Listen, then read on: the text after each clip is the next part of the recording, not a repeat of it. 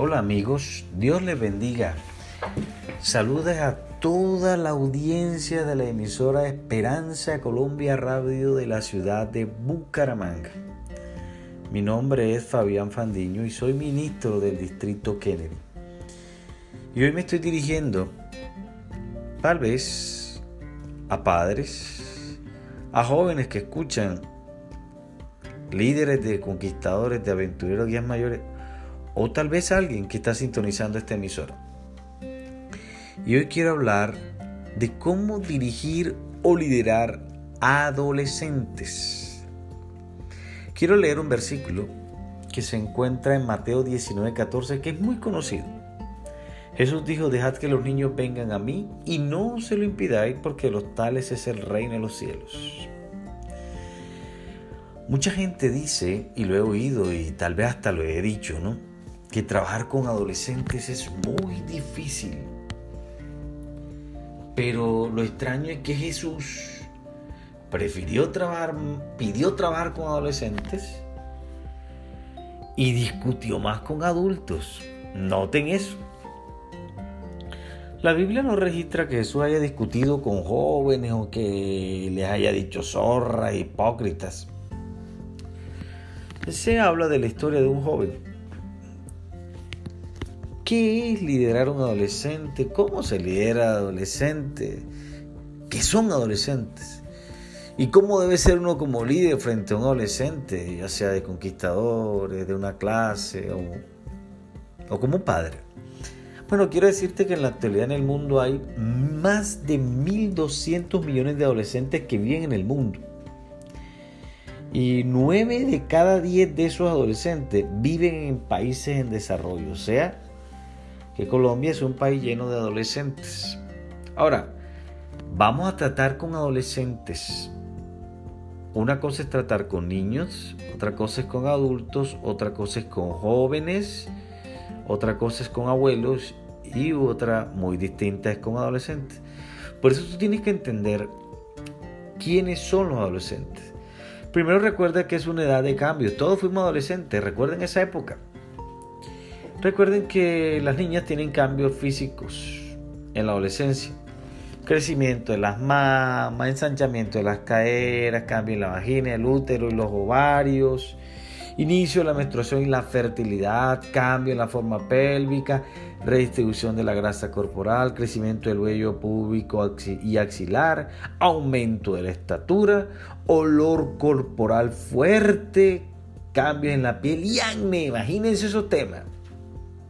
Estos cambios pueden tener dos reacciones en las chicas, aceptación o negación. Algún adolescente que tiene poco diálogo con los padres o algún hogar disfuncional, les podrá costar esos cambios, ya sea de forma positiva o negativa en ambos casos.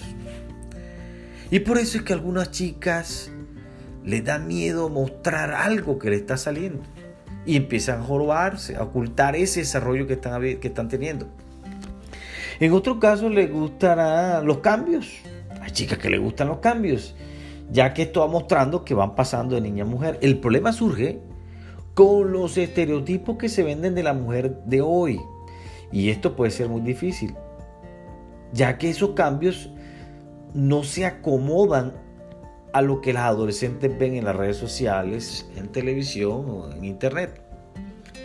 Es por eso que como líderes, padres, debemos estar preparados para enfrentar estas situaciones y saber aconsejar, orientar y empujar un chico adelante. Esta es una época de empujar, de apoyar. Imagínate tú un campamento y una chica se te acerca, tal vez a una dama, ¿no? A contarte un trauma. Y te dice que no tiene senos que le llegó la menstruación por primera vez. ¿Qué va a hacer, apreciado líder, apreciado pastor, apreciado consejero? ¿Estamos preparados para esta situación? Ojo, no hagamos, perdón, no hagamos bromas con los cambios y menos delante de los chicos, ya que están empezando a querer caer en gracia con los chicos, con los del sexo opuesto. Hablemos de los cambios en los hombres en la adolescencia. También hay hombres, y los hombres son parte de la adolescencia, bueno, se desarrolla la musculatura, crecimiento de los testículos, alargamiento del pene, crecimiento del vello corporal, del vello corporal público, axilar, bigote, barba. Aprecian las primeras erecciones y la primera eyaculación. Empieza la eyaculación nocturna, las poluciones. Crece en el cuello una protuberancia conocida como la manzana Adán, que a algunos les ve fea. Aumento de la estatura. La voz cambia y se van los gallos, la voz empieza a ponerse más gruesa, ya no es el chico que canta lindo en la iglesia, sino que canta todo ronco. Aumenta la sudoración, un olor fuerte y una cosa muy fea el acné, tanto en los hombres como en las mujeres. Ahora miremos los cambios psicológicos. El adolescente puede volverse agresivo, o a rebelde, aislado, inestable es que experimenta cambios en los estados de ánimo, de repente sienten depresiones o rabia y luego felicidad. Crece la necesidad de sentirse admirado y valorado. En los grupos a cuales pertenecen, el club de conquistadores, hablo mucho de conquistadores porque los líderes de guías mayores deberían estar liderando a los conquistadores. Empiezan a cuestionar las órdenes de sus padres porque empiezan a buscar independencia mental. Ya no son el niño que quiere hacer todo lo papá y mamá. Es más, ya no quieren ser como papá y mamá. Ya quieren ser independientes y por eso vestirse como papá ya es parte de la rebeldía. Actuar como papá es parte de la rebeldía. Apreciado padre, apreciado líder, ¿qué vas a hacer? Busca libertad, independencia para escoger sus amigos, amiga o pareja. E imagínate que la señora White dice que nosotros debemos decirle a nuestros hijos cuáles son y cuáles no son sus buenos amigos. Eso pueden leerlo en conducción del niño. Y en la adolescencia a ellos no les gusta que le lean sus amigos. Se sienten presionados a tomar decisiones con las que no están de acuerdo por aceptación. Empiezan a sentir atracción física, erótica, afectiva por otras personas del sexo opuesto y tienen amores platónicos. Estoy hablando de hombre y mujer. Apreciado líder de jóvenes, no bromees con esos cambios físicos. Es la época que ellos están mirando y se aceptan esos cambios y, miran a ver si les gusta o no. Porque en la adolescencia es que se dan todos esos cambios. Y peor, delante del sexo opuesto, sean hombres, sean mujeres, no bromiemos no hagamos comentarios. Hay padres que les gusta comentar que el hijo se está desarrollando y, eso es vergonzoso para ellos. Cuando usted y yo, como pastor, como ministro, entendemos esos cambios en los adolescentes, no será más fácil trabajar con ellos y entenderlos y empujarlos a la acción. Porque la idea no es tener un grupo de chicos allí reunidos, es empujarlo a la acción. Hay que entender esos cambios que están viviendo y que ellos están adaptando a esos cambios y que ellos están entrando en una nueva etapa. Ahora, los adultos, los líderes, los pastores a veces, no todos, no dimensionamos la importancia estratégica de los adolescentes para el desarrollo de nuestra sociedad e iglesia.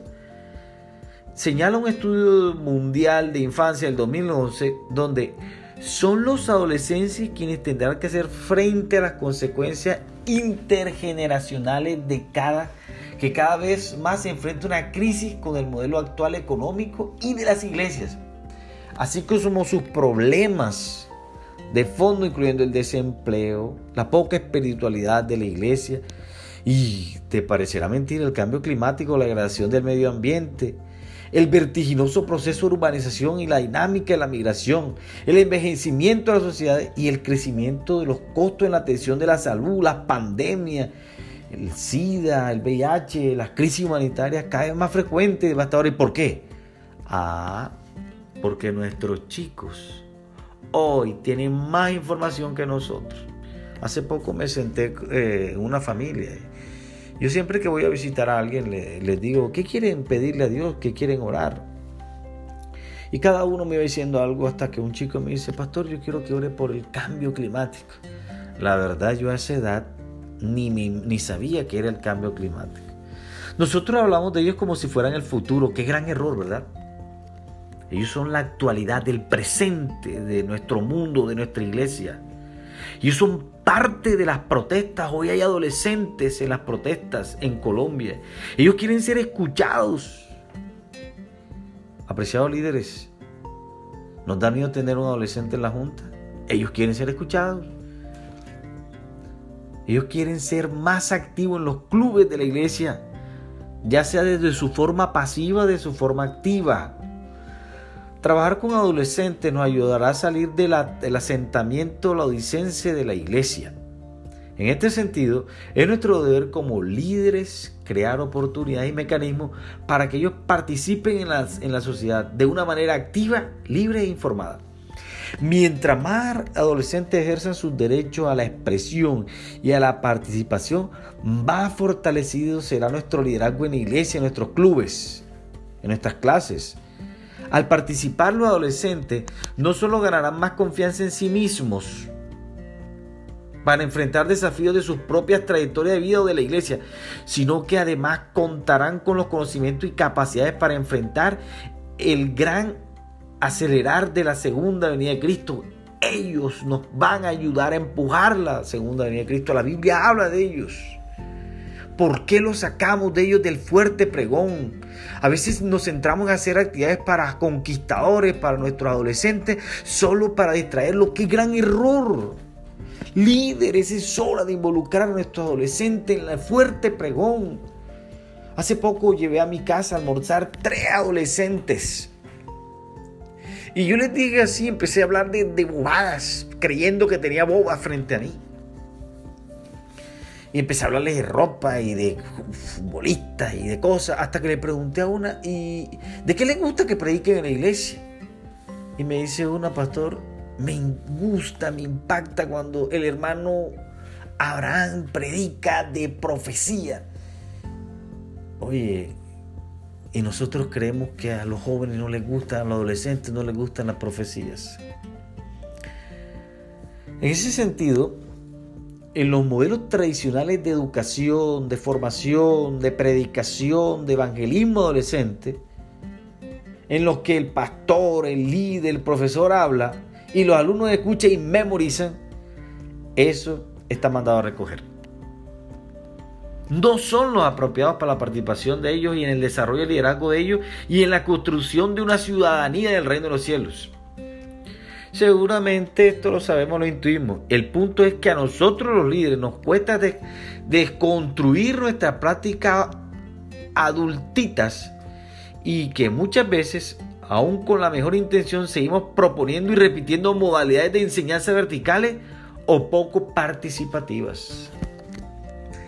Apreciado líder, cuando va a hacer una caminata, cuando va a hacer un campamento, cuando tienes un fin espiritual, ¿le has preguntado a tus adolescentes qué es realmente lo que quieren? Saben, yo realmente no vengo de una iglesia de adultos, yo vengo de una iglesia de adolescentes. Y recuerdo que nos gustaba leer todos los miércoles.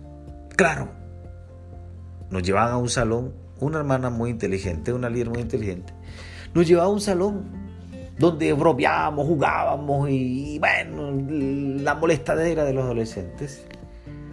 Pero adivinen qué libro nos leía la hermana. Eventos de los últimos días. De ahí nos íbamos todos esos adolescentes a comer pan a una panadería y nos íbamos caminando a pie, bromeando con las chicas. 15, 16, 14 años.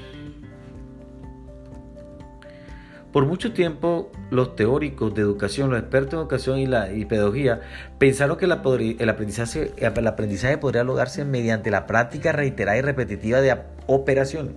Y que el verdadero protagonista del proceso de enseñanza y aprendizaje era el pastor, el maestro, el, consejero. Siendo trabajo de los adolescentes estudiar, ahí te dejo la tarea, repetición, ahí te dejo la cartilla, hazla, o ejercicio estableciéndose entre ambos una relación vertical. El aprendizaje de un adolescente se da a través del contexto, un fundamento bíblico y que él saque sus propias conclusiones guiado por el Espíritu Santo y un buen guía espiritual. Y aquí es clave, iglesias, la escogencia de nuestros líderes juveniles no podemos elegir gente que no quiere trabajar con ellos. Uno. Dos. Gente que no sea consagrada. Sí. Tres, no podemos elegir gente que no sepa trabajar con jóvenes. Pero ya ese cuento de que tú predicas y ellos escuchan, está mandado a recoger. Es más, lean a la señora White donde dice si se sermoneara menos de lo que ahora se hace. Más educación, más diálogo. Claro, no negocies la verdad de la palabra de Dios. Eso no se negocia, eso no se cambia. Tenemos una verdad absoluta y está en la Biblia. Pero sencillo. Siéntate con tus jóvenes y pregúntale qué piensan de la masturbación. Pregúntales qué piensan. No les muestres que tú sabes más que ellos. Discute con ellos, habla con, ellos, conversa con ellos. Pero no negocies el principio. Y llévalos a, a que ellos concluyan de que es pecado. Llévalos a que ellos concluyan que hay un Cristo Jesús que los puede ayudar a vencer esos vicios. ¿O qué va a hacer cuando un adolescente te diga que tener sexo no es malo porque en el colegio se lo dicen con protección? ¿Le va a decir de entrada que es pecado? No, te vas a estrellar. Pregúntale por qué es bueno. ¿Por qué es bueno tener sexo? Y si pregúntale, ¿tú crees en la Biblia? ¿Tú crees en lo que Dios dice? ¿Cuántas veces me he acercado a mi muchacho diciendo, pastor, bailar es pecado? Pastor, esto es pecado. ¿Puedo hacer esto, pastor? Y yo le digo sencillo, ¿y tú qué has leído? Esto y esto, pastor. Bueno, pues la verdad, yo no es que me la sepa mucho, pero la Biblia se la sabe más que yo, así que tú eliges si mi consejo lo que dice la Biblia. Ah, pastor, pero quiero saber su posición. Pues la verdad, mi posición es la Biblia. Líderes, reflexionemos sobre la acción. Ojo, maestros de escuela sabática donde estén adolescentes. Diálogo, conversación, discusión, interacción, pero con un fundamento bíblico. Apreciado líder, no te vayas a parar frente a un muchacho sin estudiar, si un escrito está, sin un LNG de Huay. No se muestre que todo lo sabe. ¿Sabes? Hay que ser humilde y decirle, mira, no sé, voy a investigar y te voy a responder después. Trata de construir experiencia, conocimiento con ellos. No impongan la Biblia a ellos. Llévelos a batallar ellos con Dios. Pastor, que a mí me gusta el arete, el piercing. ¿Te gusta? Bueno, díceselo a Dios. A Dios, dile Dios, a mí me gusta eso. De modo que si alguno está en Cristo, nueva criatura es, Dios los cambiará. Llévalo a Dios. No le digas que está bien, no le vaya a decir que está bien. Ni le muestre un ápice que está bien. Pero muéstrale que hay un Dios que coloca tanto el querer como el hacer por su buena voluntad. Si a nosotros nos cuesta cambiar, ¿cuánto más a ellos? Todavía recuerdo cuando tendría yo 14, 15 años. Quería tatuarme a Maradona en el brazo y ponerme un arete, siendo adventista. Gracias a Dios no hice eso. Y a una madre inteligente que no me discutió, ni me ofendió, ni me dijo nada. Simplemente miró hasta dónde me iba a la fiebre. El mundo cambia, la educación cambió. Hoy todo es internet virtual, y están más informando. Y los adolescentes de hoy no son los adolescentes de ayer. Los adolescentes de hoy van a mil. Nosotros íbamos en un bus de esos de los viejos. El adolescente de hoy está más comprometido con la problemática social. Está más informado, insisto, está más informado. Apreciado padre, sal de esa inocencia de tu adolescencia y ten presente, tu hijo tiene un celular, tu hijo tiene un computador y tiene internet donde la información le llega con solo un clic. Por eso tienes que estar a la vanguardia y, reacción inmediata, previniendo, no corrigiendo. Analiza, conoce los temas que tu hijo maneja. Son los hijos de los hogares incompletos, son los hijos de los dos padres ocupados los que hoy están en nuestros clubes. Son los hijos que pasan solos en un apartamento. También los hijos de hogares completos, sí, eso es verdad. Apreciado líder, ríete con ellos. no temas pedir disculpas. Ellos también se equivocan. Y cuando tú pides disculpas y cuentas tus dificultades, ellos se darán cuenta que todos estamos en la lucha. Reconoce que no todo lo sabes, que estás aprendiendo, que ellos te están enseñando. Pero, repito, no improvisen. No improvisen. Y la mejor forma de no improvisar es que un líder lea. ¿Cuánto nos cuesta a nosotros los líderes leer? Quiero confesarte algo, hacer esta conferencia, este, este audio, este podcast. Me costó tiempo leer muchas cosas. Sorpréndalos con elementos inesperados. Lleva a los jóvenes a espacios abiertos, lo que hacía Jesús. Llévalos a un parque, muéstrale situaciones, muéstrale escenas. Salte del, aula, como lo hacía Jesús. Muéstrales la sociedad, muéstrales el mundo. Ponte a ver una película, analízala con ellos. Y agradeceles. ¿Por qué? Porque nuestra real función es ponerlos a trabajar y a trabajar para que Cristo venga, para que ellos tengan identidad con la salvación y las cosas de Dios. Pero, ¿qué metodología estamos usando para encaminarlos en valores, en desarrollo de la predicación y en la segunda venida de Cristo? Porque pregúntate, ¿nuestros adolescentes están dando estudio bíblico? ¿Cuántos grupos pequeños de adolescentes hay en tu iglesia? ¿Nuestros adolescentes están predicando en las iglesias? ¿Están nuestros adolescentes? ¿Hacen parte de la lista de predicación? ¿O solo predican en la campaña de niños, en la campaña de jóvenes? Apreciado líder, aprende esta palabra, claridad. Prepárese bien, conozca los temas que trabajará y cómo comunicar este mensaje de forma clara con los jóvenes no te con palabras sofisticadas, a ellos no les gusta tanto rodeo y tanta palabrería. No podemos confundir espontaneidad con improvisación. Es decir, que dejemos espacio para que ocurran cosas ciertas y imprevistas que enriquecen el aprendizaje si es válido pero la improvisación siempre se notará. Y ellos lo saben, ellos se burlan de nuestros sermones, ellos los critican o preguntan o le causan admiración a nuestros sermones. Lamento que hoy haya mucho maestro director inmaduro improvisando. Es lamentable que esto sea uno de los cargos, como he dicho y lo reitero, menos apetecidos en las iglesias.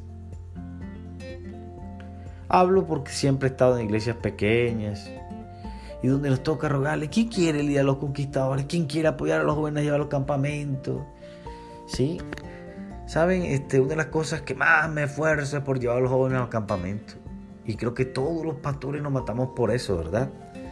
Porque todo el mundo confunde un campamento con un paseo. ¡Qué gran error! Y qué gran error es cuando los papás, papás, castigan a los hijos con el campamento porque se portó mal, no va al campamento. ¿Y es que acaso al campamento va a, perder el tiempo? Saben, yo disfruto cuando el pastor, el capellán del campamento predica, disfruto cuando los jóvenes participan en el servicio de canto, cuando hay una chica que canta, cuando tiene una poesía. También disfruto cuando los veo correr, cuando se interrelacionan. Apreciado padre que me está escuchando, haz el esfuerzo de mandar tus hijos a los campamentos, apoyar a los líderes. Saben, mi madre en Barranquilla, 3, 4 de la mañana, se lea con nosotros a recoger latas de cerveza, botellas, cartón, para venderlo y, poder enviarnos a los campamentos. Toda una vida yendo a campamentos siendo pobres. Apreciado líder, tienes que tener conexión trata de hablar a cada persona por su nombre. No, fulanito, gordo, flaca, no nada. Si ellos se ponen apodo, no lo pongas tú. Y no escatimen en los tiempos de presentación y establecimiento de confianza iniciales. Deje que cada chico se identifique, y trátelo con identidad. Apreciado líder, sé comprometido. podemos tener preparado un excelente taller y además de ser unos expertos en el tema que queremos compartir con los adolescentes. Pero si ellos no nos importan realmente, ellos lo notarán. La instancia del aprendizaje no será fructífera. El trabajo que quiera hacer no te da resultado. Trabajar con adolescentes es un trabajo arduo, implica compromiso real con ellos para fortalecer su condición como ciudadanos y ciudadanos del reino de los cielos. Siempre recuerdo ese líder que nunca nos llevó a conquistado a campamento ese año. Ese líder que siempre llegaba tarde. Ese líder que nos sentaba allí, conseguía un balón y nos ponía a correr y a jugar. Siempre lo recuerdo. Siempre pensé, no tiene, no tiene nada en la mano. Y lo criticábamos hace muchos años o hace pocos años, estaba en una iglesia predicando y de pronto estaba la clase de chicos allí sentados y llegó la maestra tarde y le dice un muchacho, oiga hermana, por fin llegó, ¿qué son estas horas de llegar? ¡Wow! Me quedé sorprendido. Oremos iglesia Oremos líderes para que surja gente que ame el liderazgo juvenil. Debemos ser hombres de cambio, líderes de cambio. En más de una ocasión nos enfrentamos a que cuando tengamos perfectamente todo diseñado y cronometrado, nuestros planes haya que cambiarlo.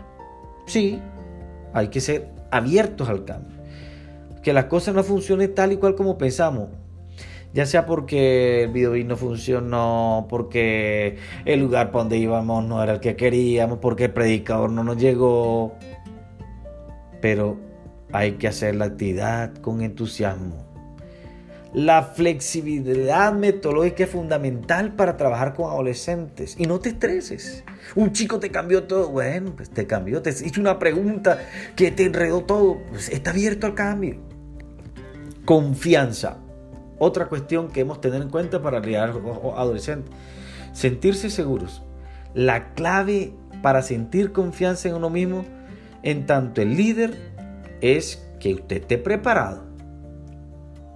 Porque a ellos no le puede salir con sermones. Hay que tener bien sermones bien estructurados, conversaciones bien estructuradas. Tener un buen elemento de diagnóstico, fundamentar bien las clases, las especialidades, los retiros, todo bien hecho. No hagan cosas a las carreras con ellos. No las hagan. En el caso de que esto sea su primera vez como líder, como, ay, en mi primer campamento, no se preocupe. Seguro las cosas no saldrán al 100%, pero si usted las hace con amor, saldrán perfectas. Tengo siete años de estar en el ministerio pero tengo más de 21 años de estar liderando en mi amada iglesia. Director de actividades laicas, ancianos de iglesia, líderes de clases de jóvenes, líderes de clubes. Y la verdad, siento que cada día debo aprender más. Debo llegar a nuestros adolescentes a saber hasta dónde debe llegar en la vida y hasta dónde no. Y eso se da más por tu ejemplo ¿Y esos límites quién los establece? Tú. No, la Biblia. Como líderes de jóvenes debemos ser empáticos y reconocer sus emociones, pero empatía no significa exceso de confianza y exceso de confianza física. Estamos tratando con menores de edad. Y en una sociedad como la actual, es mejor y es recomendable mantener la distancia física en el contacto. Una palmadita en la espalda, un saludo. Yo te recomiendo, apreciado líder masculino, no saludar de beso a los adolescentes. Tú decides si lo tomas o no. Sé cariñoso, usa palabras corteses, pero sin actos de coquetería o que ellos lo interpreten así. Aclaro algo, hoy se habla mucho de que los adolescentes, la autoestima, que no se les puede decir nada. Y yo pienso que esto tiene su grado de error. Los adolescentes no son de vidrio. Ellos también tienen que ser fuertes hay que enfrentarlos, hay que enseñarlos a enfrentar la vida. Ellos tienen que asumir responsabilidades, tienen que asumir pérdidas. Sí, con cariño, con amor, no los maltrate. No se pudo investir, bueno, no se pudo investir, pero no le regale las cosas. Nosotros estamos formando los líderes de la iglesia mañana, los líderes del país de mañana.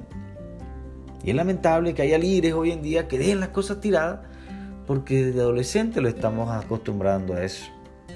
Hoy se trata con demasiado cuidado y ya no se les puede decir nada porque parecen esas copitas que tienen un vidrio delgaditico. Yo siempre que llevo a adolescentes a, a campamentos, hablo con los papás y les digo, apreciado padre, ¿qué prefiere usted? ¿Que le traiga a su hijo regañado vivo o que se lo traiga muerto contento? Así que estamos asumiendo una responsabilidad grande cuando llama un chico a un campamento. Nos toca hablar con carácter, sin ofenderlos, sin adjetivos. Vamos a tratarlos con carácter. Ellos tienen que ver a alguien, una figura de autoridad en nosotros. Eso es clave. Tenemos que respetar eso. Pero no vamos a deslucir a los muchachos perdemos liderazgo, perdemos el respeto de ellos hacia nosotros, perdemos el aprecio de ellos hacia nosotros, no nos vamos a respetar. Pero ojo con la traumatitis. La traumatitis que no se le puede decir nada. Hoy los adolescentes dicen relacionarse mucho, pero mentira. Se sienten solos en medio de tantas redes sociales los adolescentes de hoy viven traumas muy fuertes, mucha familia divorciada, algunos viven con la abuela, con el abuelo, con la tía, o con el papá, la mamá en otro país. Y tú como líder, como pastor, tienes que correr la, esa segunda milla en ayudarlo, en orientarlo, en mostrarle un Dios de amor. Hay que tener en cuenta todo eso. Hace muchos años en X lugar de la Mancha, me tocó llevar un club de conquistadores a un campamento. Era la primera vez que esa iglesia iba a un campamento. Reconozco, no tenemos las, todas las pericias, ni el carisma, ni la psicología, pero tenemos un Dios para avanzar con nuestros chicos en la formación de ellos en el fuerte pregón. Y estaba en un lugar muy, muy pobre, muy pobre. Cuando digo pobre es porque era muy pobre. Pero yo quería llevarlos por primera vez a un campamento. Recuerdo que no teníamos para llevarlos con el uniforme. Gracias a Dios todavía no se había sucedido lo que el accidente fundación que se quemó el bus. Y con esto no estoy diciendo que ahora vamos a montar el bus es maluco y todo. No, hay que ser responsables. Recuerdo que me tocó pedirle a un político ayuda para llevar a los conquistadores al campamento. Y voy a dar, una pitica de dónde estaba. Estaba en, el Magdalena, zona bananera. Así que llevamos guineo verde, acá le dicen en Bucaramanga banano. Banano a diestra y siniestra. Coma banano, porque quería ahorrarme plata para llevar más gente por la comida y eso como yo dije lleguemos un menú de mañana tarde y noche banano en tajada banano en, en, y banano cocido en la noche. Y de vez en cuando se maduren los verdes entonces se los damos de fruta.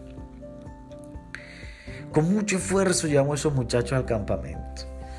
Les pedí que llevaran la camiseta del colegio como algo distintivo el uniforme. Bueno y los montamos en un bus de esos del pueblo buses de pueblo Ahí vamos todos contentos, ilusionados. Recuerdo que los chicos, por no tener uniforme, por venir de un municipio tan de escasos recursos, se sentían acomplejados. Veían a los chicos de la ciudad como algo grande, como algo grande, y se arrinconaban allí. Lleve un tambor, una caja esa de, de grupos de vallenato y cada vez que mencionaban el nombre del club yo hacía bulla para que ellos se sintieran, ellos gritaban y se emocionaban, pastor, menciona nuestro nombre. Pero realmente eso no te quiero contar.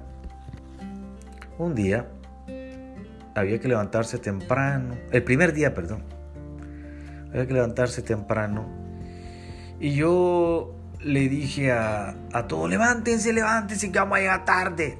Iba con una hermana, que era la encargada de las niñas. Yo veía que había una chica que no se bañaba.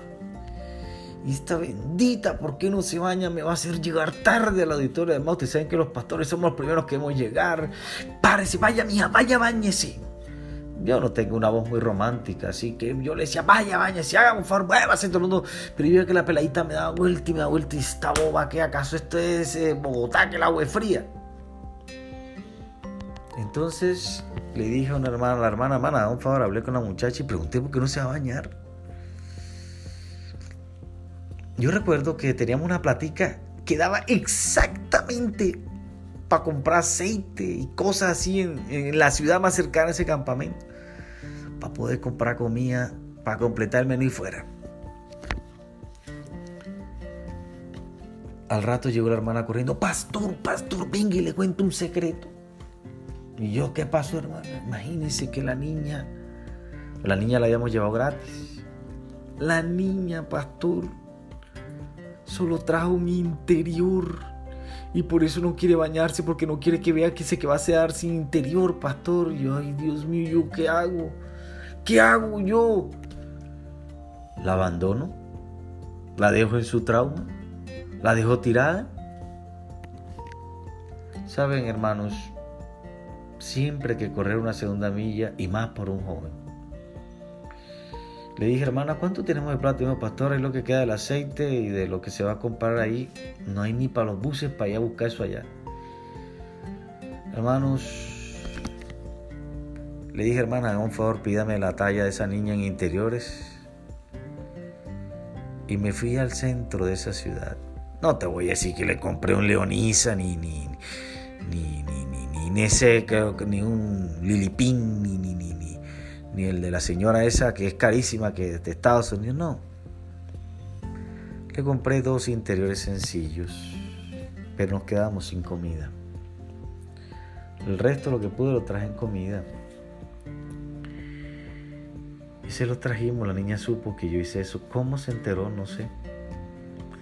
Me tocó después ir club por club pidiendo que me regalaran aceite, azúcar, panela, bueno, esas cosas que hay en la comida.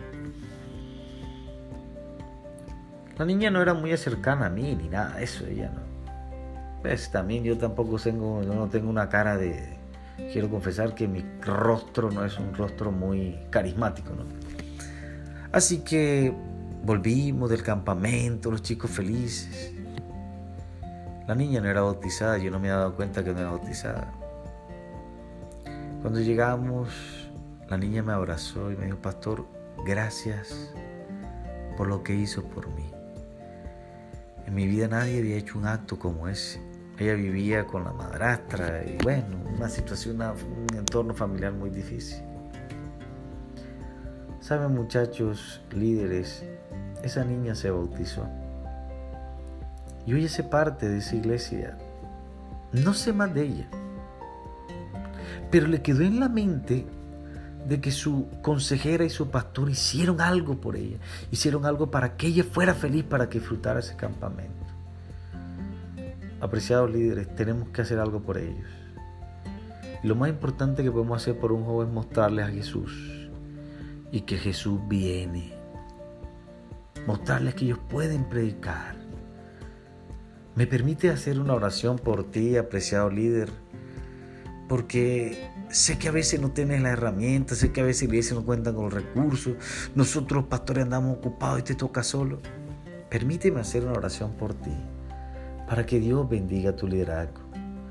Padre querido que estás en los cielos, bendice a todos los líderes juveniles del oriente colombiano, a todos los que están escuchando esto. Dale sabiduría para trazar, tratar con adolescentes Padre querido, que tu Espíritu Santo los fortalezca y los anime cuando estén tristes. Los guíe, los ayude a leer la Biblia, a no improvisar. amar a los adolescentes, a tener fuerza. A reconocer quiénes son ellos y quiénes que viven. Gracias por escucharnos, Señor. Bendice todo el liderazgo juvenil del Oriente colombiano. En el nombre de Cristo Jesús. Amén y amén. Gracias, mil gracias por sintonizar nuestra emisora Esperanza Colombia Radio aquí en Bucaramanga, el oriente colombiano. Recuerda sintonizar la 1020 AM. Un mensaje de salvación y de formación para todo el pueblo adventista santanderiano. Dios te bendiga. Continúa con nuestra programación.